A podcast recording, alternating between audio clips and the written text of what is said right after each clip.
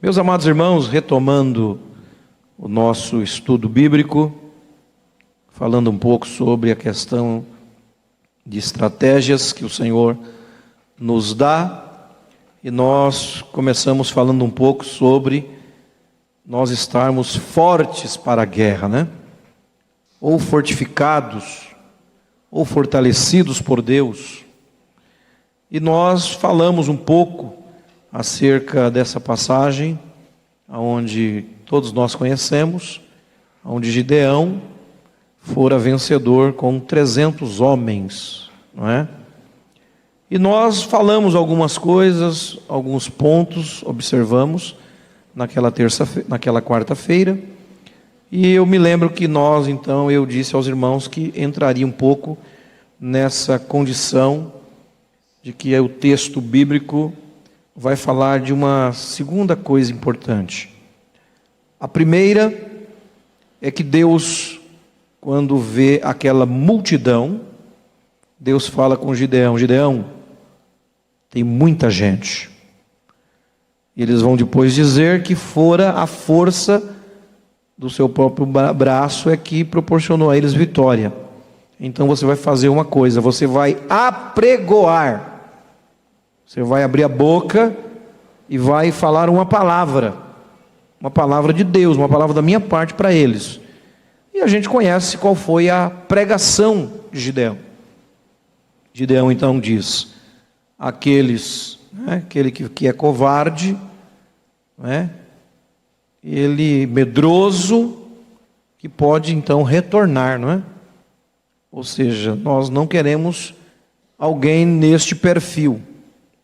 E aí a Bíblia vai dizer, que é o texto que nós lemos, que quando ele então faz aquela, usa aquela expressão que Deus manda, e aí volta 22 mil homens, e fica somente 10 mil, né? E desses 10 mil, Deus diz a ele: ainda é muita gente. Eu disse naquela quarta-feira, observando aos irmãos, que existem pessoas que não se sujeitam mais à palavra. Eles não querem ouvir a palavra. E muita gente acaba voltando para a sua condição, porque eles não querem ouvir a palavra. É muito duro no conceito de algumas pessoas aquilo que Deus, então, muitas das vezes exige de nós pela sua palavra. E aí, quando então eles ouvem, eles retornam, não é? E a Bíblia vai dizer então que ainda Deus fala, que é a expressão que nos interessa, que quando a Bíblia fala que voltaram 22 mil e os 10 mil ficaram, versículo 3, no 4 vai dizer: E disse o Senhor a Gideão: Ainda muito povo há, faze-os descer as águas e ali os provarei não é? E os nossos obreiros, nossos decanos, eles costumavam nos ensinar dizendo que você tem que ser provado e aprovado, não é? Não basta simplesmente ser provado, tem que ser aprovado e aprovada. E a Bíblia vai dizer então que Deus então dá a ele uma uma diretriz dizendo, olha, aqueles que lamberem a água como um cão, levarem a água à boca, não é? lambendo-a, você vai separá-los, bem como os que não procederem como eu estou falando. Olha que interessante, irmãos. Quando eu sempre digo aos irmãos aqui que Deus ele é detalhista, Deus ele tem as suas estratégias, a sua maneira de trabalhar, porque Deus ele já conhece o começo ele conhece a trajetória e também o fim de todas as coisas. É? Ele é onipresente, onisciente, onipotente e também presciente. Deus sabe de tudo. É? Tanto para o passado quanto para o futuro, nada foge do controle de Deus. E é por que então que Deus então ele tem algumas formas de trabalhar é, com o propósito de nos nortear, nos ensinar que quando nós precisamos ser fortalecidos para a guerra, nós precisamos entender que quem vai guerrear por nós é o Senhor, mas que nós teremos uma participação efetiva no processo dessa guerra ou dessa batalha. Deus não fará a sua parte, a parte que compete a você, você vai ter que fazer. E certamente Deus não faltará com a parte dele.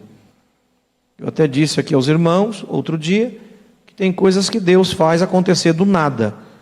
Mas já existem algumas coisas que Deus então tem o agente multiplicador. Não é?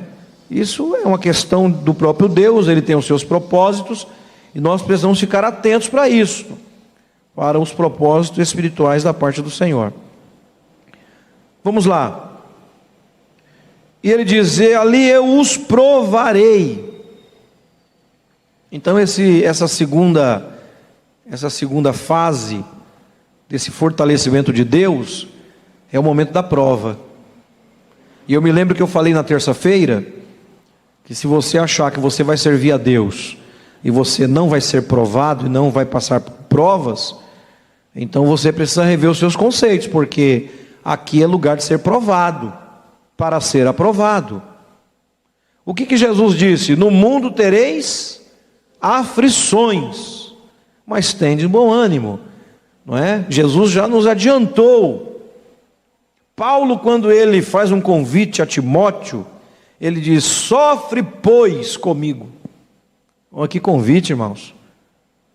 Eu costumo sempre dizer que é bom é você ser convidado para comer uma boa comida, né? Participar de uma festa. Imagina o irmão te ligar e dizer: Irmão, sofre, pois, comigo.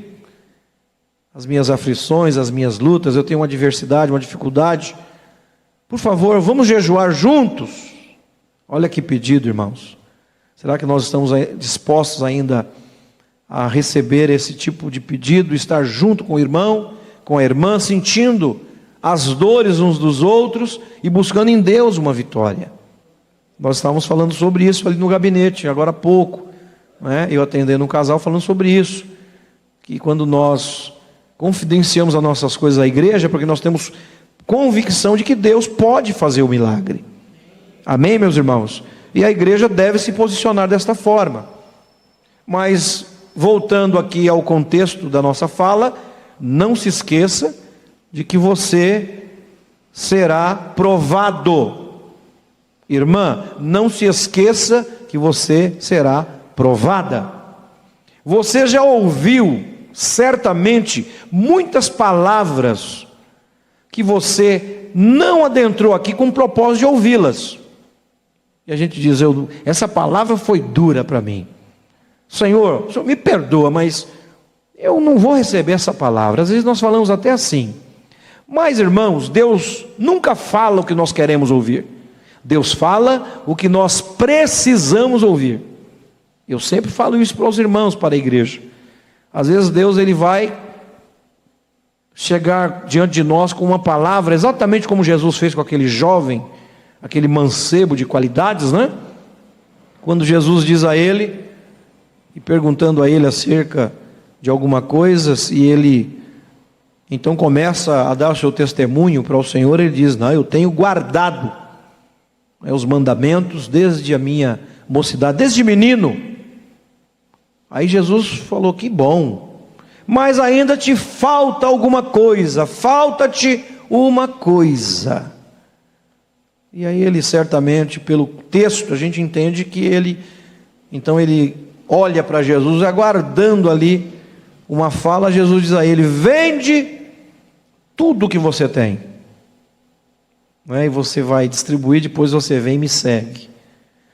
Aí você vai ver que a expressão do texto bíblico vai dizer que aquele moço ficou entristecido, e aí diz que ele se retirou, porque a palavra não era a palavra que ele gostaria de ouvir, mas era a palavra que ele precisava ouvir. E ele não quis entrar pelo caminho. E ele saiu e não ouvimos mais falar daquele jovem. E o primeiro grupo é o grupo que ouviu a palavra e foram embora. É como aqueles que, quando Jesus está falando acerca da Santa Ceia, quando ele fala né, que aquele que não não, não comer da carne ali, do participar em si daquele sacramento, não tem parte com ele. E aí alguém disse: duro é este discurso. E a Bíblia vai dizer que as pessoas começaram a ir embora, porque acharam aquela mensagem dura de se ouvir. E aí Jesus se volta para os discípulos e diz a eles: Vocês também não vão se retirar? Já que o discurso é duro, por que, que vocês estão aqui? Aí a Bíblia vai dizer que Pedro toma a frente e ele diz: Senhor, para onde iremos nós? Somente tu tem palavras de vida eterna. Pedro quis dizer: Eu estou no lugar certo. Ainda que a palavra não seja a palavra que eu quero ouvir, mas Deus vai trabalhar no meu coração. Deus tem um propósito. Pois bem, então vamos imaginar que o grupo daqueles que não se submeteram à palavra já se foram. Então eu estou aqui falando agora com os 10 mil. Obviamente que eu estou numa linguagem representativa, é para a gente andar no texto, né? Deus nos deu uma mente, então nós vamos pensar. 10 mil, Deus falou ainda é muito. Então vem a provação. Irmão, não reclama quando Deus estiver te provando. Glorifica o Senhor. Viu? Não murmura, glorifica o Senhor.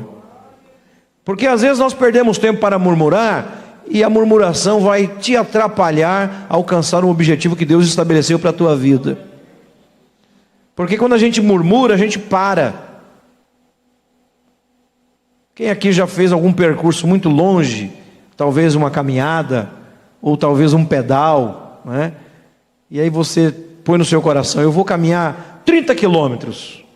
Aí quando chega lá para os 20 quilômetros mais ou menos, aí você diz assim: por que foi que eu fui fazer isso? Agora, se eu voltar para trás, é mais 20. Se eu for para frente, eu tenho que andar mais 10 e depois andar os 30 para voltar. E aí você, aí você acaba parando na sua trajetória e você sai do propósito que você estabeleceu no seu coração. E nós não podemos parar. Viu, irmãos? Porque a prova ela virá. Não importa as circunstâncias, nós seremos provados para ser aprovados. Amém? Pastor, eu nunca fui provado por Deus. Então, te prepara. Pode preparar. Quem sabe a irmã vai dizer: Não, pastor, minha vida é. Eu não tenho prova, então pode preparar, viu? Porque nós somos forjados por Deus na prova. Eu, uma certa feita, falando um pouco sobre a questão da, da aprovação, e às vezes o que, que nós fazemos? Algumas pessoas eles fogem de um propósito de Deus, de provação, e por que não dizer de sofrimento, e eles dizem assim: Eu vou para outra cidade, vou tomar um outro caminho, não é? Deu certo com Jonas? Deu certo, irmãos? Porque Deus sabe o caminho que a gente anda. Não tem para onde você correr, não é? Deus, Ele conhece, Ele sabe aonde nós estamos, qual é o propósito do nosso coração, a forma como nós cremos nas, nas Suas coisas, e o mais importante, Ele já sabe com quem pode contar, porque Deus conhece os corações. Às vezes nós olhamos alguém e diz, Senhor, é esse, e o Senhor fala, eu tenho rejeitado. Como fez com Jessé. É esse, Senhor? Não, eu já rejeitei. Sansão foi um baluarte nas mãos de Deus, mas um dia Deus não tinha mais negócio com ele porque ele deixou de ter negócio com Deus. E os irmãos conhecem a história quando ele diz: Levantarei como das outras vezes e prevalecerei contra eles. A Bíblia diz: porém ele não sabia que o Espírito já o havia deixado. Ele estava sozinho e achava que estava com Deus. Então nós precisamos tomar muito cuidado também para que nós não achamos que as coisas estão indo muito bem e nós não precisamos mais de Deus, ou de ser provado, ou de sofrer. Ah, pastor, mas senhor vai falar de sofrimento? É, irmãos, porque ninguém te prometeu que você vai vir para a igreja, vai servir a Jesus e você não vai sofrer. Se alguém te prometeu isto, esta pessoa não pregou este evangelho. Observa que o texto vai dizer lá em Isaías, capítulo 53, quando vai falar de Jesus, que é um texto de apoio que eu gosto de usar quando eu falo de prova e de sofrimento. O texto vai dizer assim, falando de Jesus: Era desprezado e o mais indigno entre os homens, homem de dores, falando de Jesus, e experimentado nos trabalhos. Ou tem texto que diz, e experimentado nos sofrimentos. O nosso Jesus. Eu gosto de olhar muito a etimologia e tem um texto no original que diz assim: viveu como homem de dores, falando ainda de Jesus, e experienciou todo o sofrimento. Olha o texto original, não vai falar né, experimentado, vai dizer que ele experi, experienciou, ou seja, aqui está falando de experiência no sofrimento, ele passou por isso. A palavra ela já é mais coloquial. Aqui fala de experiência com vivência. Eu não estou aqui dizendo porque o irmão sofre. Não, aqui eu estou dizendo de mim mesmo. Eu estou sendo provado, eu sei o que é sofrimento. Eu sei o que é ser forjado por Deus. É essa conotação aqui que está falando de Jesus. Que ele próprio teve experiência, teve vivência, ele presenciou, ele testemunhou, ele conheceu inúmeros sofrimentos. Aqui é uma narrativa de alguém que passou pelo sofrimento e não alguém que ouviu falar, não é? De outro que a gente tem que entender que nós temos que passar pelas nossas próprias experiências. É bom a gente ouvir um testemunho de alguém? é óbvio, edifica a nossa fé e muito, mas nós precisamos ter as nossas próprias experiências. Cada um de nós somos uma joia para o Senhor, e toda joia é lapidada na sua individualidade. Amém, meus irmãos? Ainda que se faça um lindo colar com muitas pedras lapidadas, mas cada uma delas foi para a mão daquele ourives e ele trabalhou aquela pedra. Aquela joia foi trabalhada. Quando é feito ali, confeccionado uma corrente de ouro, cada elo daquela corrente fora confeccionada, um a um, para formar aquela corrente. Então todos nós passaremos como vaso pelas mãos do oleiro, irmãos. Amém? E eu já dou logo aqui uma sugestão aos irmãos, que nós somos vasos, então vamos nos quebrar na mão do oleiro, glória a Deus, para que ele possa nos ajudar, para que ele possa fazer tudo novo. Glória a Jesus. Então vamos lá. E tem um outro, um outro texto também, quando vai falar do próprio Jesus, no capítulo 53, que é maravilhoso. Lá no, no 11 diz: Logo depois falando de Jesus ainda, do sofrimento, ele contemplará. Contemplará o que? Aí fala sobre as obras, né? Sobre o trabalho, ou seja, falando sobre aquilo que ele conquistou na cruz com seu sacrifício. Depois do sofrimento, depois da, da por que não dizer da, da provação? Porque a provação é um trajeto de dor, é um trajeto difícil que eu preciso passar. Por isso que a gente fala, né, quando fala de provação, a gente lembra da figura do deserto, não é verdade?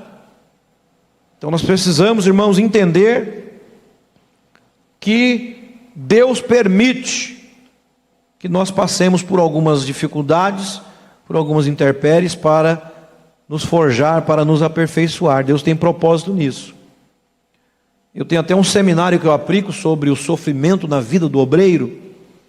Eu falo muito sobre isso e eu costumo dizer que se nós imaginássemos uma faculdade no céu para as pessoas cursarem, uma das matérias que ia ter lá seria a matéria sofrimento. Você ia ter que passar pela matéria, tinha que, ia ter que fechar a nota na matéria do sofrimento, para que você pudesse caminhar um pouquinho mais à frente. Porque tem pessoas que ficam para trás pela prova, ficam ou não ficam?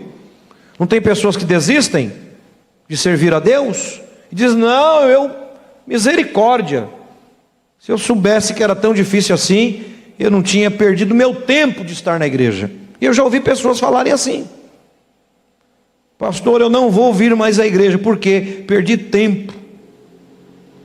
Só sofro, parece que nada acontece na minha vida e eu vou desistir. E a gente tenta às vezes aconselhar, mas não adianta, e a pessoa desaparece mesmo, e a gente nunca mais ouve falar, porque a pessoa se entregou, não é? A dificuldade veio, ele não resistiu, porque ele não tinha experiência com Deus, ele não aceitou a Jesus de verdade. Tem coisa que a gente tem que falar, irmãos. Não é, não é nós sermos antiéticos, deselegantes, mas prova não desvia crente.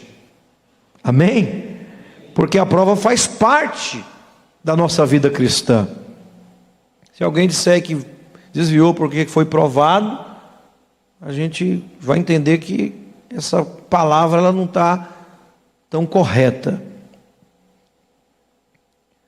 Eu falo um pouco sobre a questão desse sofrimento, etc., mas como eu estou falando de prova, não é uma opção da pessoa, tem que passar como tem muitas músicas que dizem, né? Que tem que passar pela prova dando glória a Deus. Dando glória a Deus. Eu gosto de quando eu falo sobre a questão da provação, quando a gente fala sobre a questão do deserto, né? Eu gosto de lembrar aos irmãos acerca do deserto, porque às vezes eu disse aqui que a gente pensa de mudar eu vou me mudar de estado. Às vezes alguns mudam até de país. Me falaram que lá em Portugal a coisa está boa, eu vou ir para lá. Tem pessoas que vão para o lugar que está todo mundo nadando dinheiro. Quando chega lá, ele passa a prova. Porque ele não terminou a prova dele aqui. Aí ele acha que o Deus que está lá em Portugal é outro Deus, né? Que o Deus que está lá no Japão é outro Deus. E não é, irmãos. Você vai ter que fechar a matéria da prova vai ter que fechar a matéria, aprovação. Eu não sei, estou aqui, obviamente, pensando com os irmãos, aqueles que são acadêmicos. Eu não sei se a média é 7, é 8, é 9, mas para fechar você vai ter que fechar na média exigida por Deus. Deus vai dizer: Não provarei mais nesta área, está aprovado. Aí você ergue a cabeça, conquista e já se prepara, porque daqui a pouco vem outra. Amém, meus irmãos? A vida é assim. Então nós temos os nossos desertos, nós somos conduzidos por Deus, por situações para que nós possamos crescer, para que nós possamos estar prontos, preparados. Jesus não teve que ir para o deserto?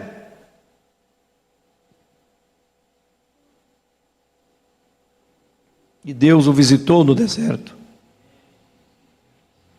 A Bíblia diz que ele foi conduzido pelo Espírito Santo ao deserto para ser tentado por Satanás. Porque o diabo não prova, o diabo tenta, né, irmãos? Quem prova é Deus, né? Vamos até corrigir isso. Às vezes a pessoa diz: o diabo está me provando. Não, o diabo está te tentando, está te atrapalhando, tentando fazer você pecar. Mas Deus não, Deus prova. Mas Deus prova aquele que Ele ama, aquele que, deu, que Ele tem propósito né? Deus está trabalhando no vaso da nossa vida. E obviamente que a prova, eu gosto muito de usar a figura do deserto. Eu anotei aqui para os irmãos Daqui quatro minutos eu encerro. O deserto, que é uma definição de, de sofrimento que a gente entende por prova, para nós entendermos bem. Deserto é um lugar em que ocorre pouca chuva, e onde chove pouco, irmãos, poucas coisas acontecem, não se produz muito. A umidade do deserto é muito baixa, e qual é o resultado disso? Vai ter pouca vegetação. A permanência no deserto para seres humanos, ela é complicada. Porque se tem escassez de água, escassez de alimento, e nós dependemos da água e do alimento para a sobrevivência física, como é que nós vamos sobreviver num lugar desse? Não é verdade? E não somente os seres humanos, como as espécies animais também, eu anotei aqui, porque falta água, falta abrigo, falta comida, falta socorro, falta providência, o solo não é fértil, não é? geralmente é formado por areia, por muita rocha. Aí você vai dizer, durante o dia, não vejo a hora de chegar de dia, mas durante o dia no deserto, as temperaturas são altíssimas, elas são altas, são elevadas, muito calor, e à noite, você vai dizer, agora a noite é que vai ser bom, mas à noite no deserto as temperaturas, elas caem bruscamente, porque não tem umidade, então ela cai bruscamente, sem contar o vento e a tempestade de areia, então é um lugar adverso, né? geograficamente, é um lugar adverso para qualquer ser humano. Aí eu faço uma pergunta, aqui é um, é um pedacinho do seminário que eu aplico, está correlacionado ao assunto. Eu faço uma pergunta. Então por que, que foi, por que, que Deus levou, atenção, por que, que Deus levou o seu povo exatamente para um lugar com essas características? Você parou para pensar nisso? Deus não podia mandar os anjos, irmãos? e levar esses irmãos? Deus não podia trasladar os irmãos, como fez com Felipe? Sim ou não? Ele tem poder para isto. Deus mandou Noé fazer uma arca? Hã? Deus não podia falar aqui para o seu servo, dar um modelo, assim como ele deu o modelo do tabernáculo, ele dá um modelo de uma, de uma outra arca muito grande, e mandava todo mundo entrar, e mandava uma outra, uma chuva, um outro dilúvio, eles poderiam se salvar. Mas Deus leva o povo exatamente para um lugar adverso. Deus muitas das vezes nos faz, nos faz trilhar caminhos adversos. Deus nos faz passar por situações que nós não queremos, mas precisamos passar. Por que é que Deus levou o povo para o deserto? Tem, obviamente, as explicações bíblicas, né? Mas eu estou aqui, obviamente, fazendo essa indagação com um propósito, para a gente depois continuar no assunto. Então, vai pensando nisso. Trata-se o deserto, olha para cá, Trata-se do pior lugar do mundo. Por quê? Recursos naturais escassos, clima desfavorável. E nós, irmãos seres humanos, nós precisamos de um lugar favorável e o clima tem que ser favorável também. Eu saí uma certa feita aqui de São Paulo, peguei o meu carro, viajei até Belo Horizonte, para deixar minha esposa, e de lá eu fui em missão para pregar a palavra no Pará. E eu saí de São Paulo no mês de abril, frio. Na Fernão Dias chegou a marcar 4 graus na Fernão Dias. Cheguei em Belo Horizonte, a Elaine ficou na casa da minha sogra, da mãezinha dela, junto com a minha filha. Nós não tínhamos ainda o Isaac nessa época. E eu voei de Confins para Marabá, no Pará. Meus irmãos, quando desci do avião, foi aquele choque. Bum. Saí daqui quatro, cheguei lá, estava 28 graus. E eu fiquei 18 dias lá num sol de rachar mamona. O senhor sabe que a mamona, para os irmãos que conhecem, né? O sol vai secando, vai secando, vai secando, daqui a pouco ela começa a pocar, como diz os nossos irmãos baianos, né? Ela começa até a estourar. Agora você imagina você no deserto, um lugar totalmente desfavorável. Mas quem te levou? Deus. Pastor, olha para cá. Estou passando por um, por um momento difícil, por uma provação, mas eu não sei o porquê. Não fique preocupado com o porquê. Vai glorificando. Vai querendo entender qual é o propósito de Deus. Aonde é que Deus quer que você mude? Aonde Deus quer que você tenha uma uma metamorfose, uma mudança radical. Quem sabe Deus quer que você deixe algo. Deus está te provando para te aprovar. Pastor, mas era muito simples, Deus, quem sabe usar alguém.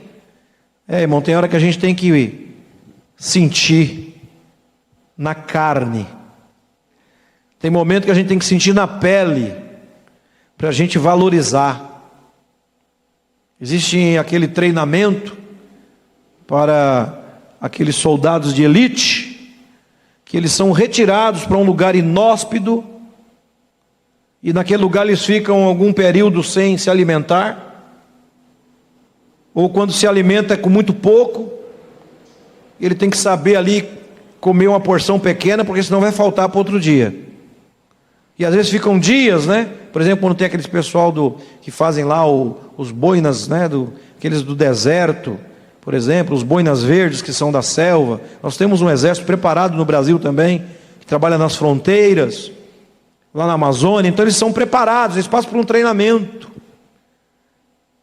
Mas para que serve esse treinamento? Para que no dia que eles estiverem passando por aquela dificuldade, aquela provação vai servir para que ele possa vencer. Os irmãos estão entendendo, irmãos? Então não é ficar, Senhor, por quê? Não, deixa Deus trabalhar, peça a Deus graça, força para que você possa resistir e lá na frente você vai glorificar o nome do Senhor. Então depois você fique pensando nisso. Por que o lugar desfavorável? Isso é para nós não questionarmos a forma como Deus trabalha. Quando eu disse para os irmãos que não adianta a gente fugir da prova, porque a prova é um período, é um processo que eu tenho que passar. Que muitas das vezes também o lugar não é o fator determinante. Como eu disse aos irmãos, nós sabemos por que, que o povo peregrinou 40 anos no deserto. Sabemos, você vai ler Deuteronômio capítulo 8, você vai ver o porquê. Uma viagem que podia ter sido feita aí em menos de dois meses. Foi 40 anos. Por quê? Porque Deus tinha um propósito. Então a gente olha e diz assim às vezes: eu vou sumir, não aguento mais. Aí eu faço uma pesquisa, eu gosto de falar um pouquinho sobre geografia nessa hora. Eu fiz uma pesquisa. Por exemplo, os continentes, né? E tem alguns os principais desertos do mundo. Aí eu marquei aqui, por exemplo, na África. Tem deserto na África? Sim ou não? Sim. Por exemplo, tem o deserto do Saara, que é o norte da África. Tem o deserto da Argélia, que é o centro-norte. Tem o deserto oriental africano, né? que é o deserto da Arábia, é o leste do rio Nilo. Isso aqui tudo é pesquisa, né? E o oeste do Mar Vermelho. África. Tem o deserto do Kalahari, fica no sul da África. O deserto da Líbia, que é o leste do deserto do Saara, também na África. O deserto da Núbia, que é a região oriental do deserto do Saara. Tem deserto também lá. Depois tem o deserto da Namíbia, que é o sudoeste de Angola, na África também. Então, você vai dizer, não vou fugir, pastor, lá para a África, então, porque lá tem deserto. Vou escolher outro lugar. Estou fazendo os irmãos pensarem que você tem que passar o processo e não sair do seu lugar. Aí eu anotei aqui, por exemplo, na Europa. Tem deserto na Europa, irmãos? Às vezes as pessoas dizem, pastor, na Europa acho que não tem deserto, não. Tem. Deserto de Acona, sabe onde fica? Na Toscana, na Itália, tem um deserto. Deserto de Monegros, na Espanha. Deserto da Tabernas, é lá em Andaluzia, né? também na Espanha. Tem deserto também na Europa. Aí você vai me dizer, então, pastor, eu não vou fugir para lá também, porque lá também tem prova, lá também tem deserto. Aí o Oriente Médio, vou citar rápido: deserto da Arábia, Arábia Saudita, Jordânia, Síria, Iraque, o Iêmen, deserto de Badaim, Charã, na China. Até na China tem deserto, irmão. Aí você vai, deserto de Colistão, que é entre a Índia e o Paquistão, deserto. Deserto de Gobi, que é ali próximo entre a China e a Mongólia.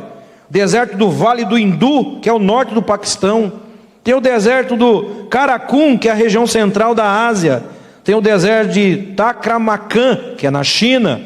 Deserto de Tar, entre China e Paquistão. Depois tem o deserto de Daes Kavir, que é no Irã.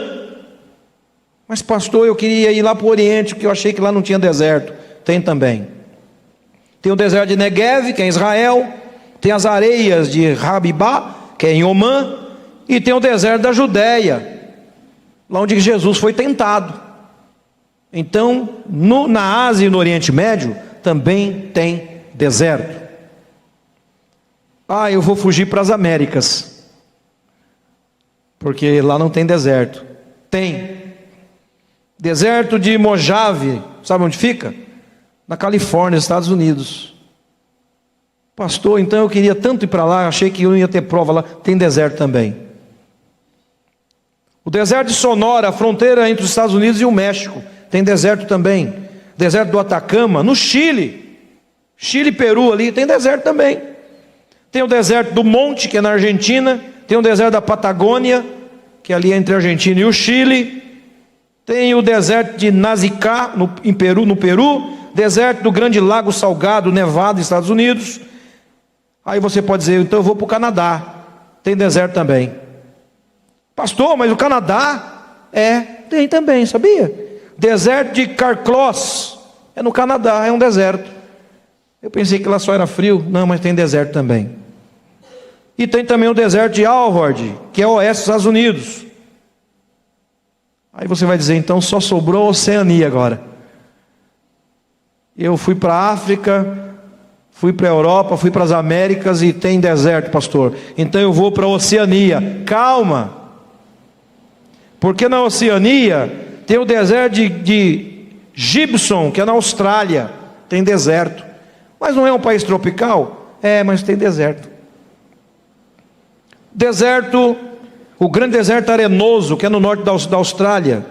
Deserto de Rangipo, ou Rangipo, Nova Zelândia também tem. Deserto de Tanami, que é o norte da Austrália. O deserto de Pekirká, que também é na Austrália Meridional. Aí eu anotei aqui, que nessa pesquisa eu achei pelo menos 37 desertos espalhados nos continentes no mundo.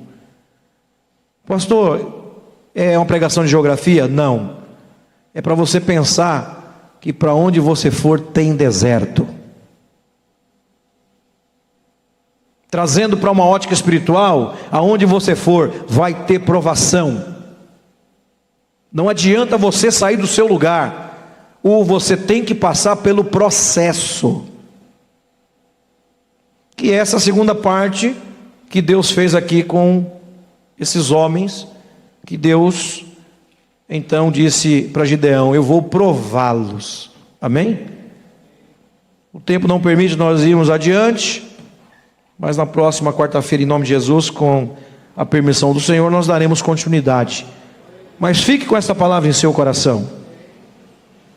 Não é porque você está sendo provado que Jesus não te ama. Faz parte do processo. Amém, meus irmãos? Nos coloquemos em pé em nome de Jesus. Nós vamos agradecer a Deus por tudo.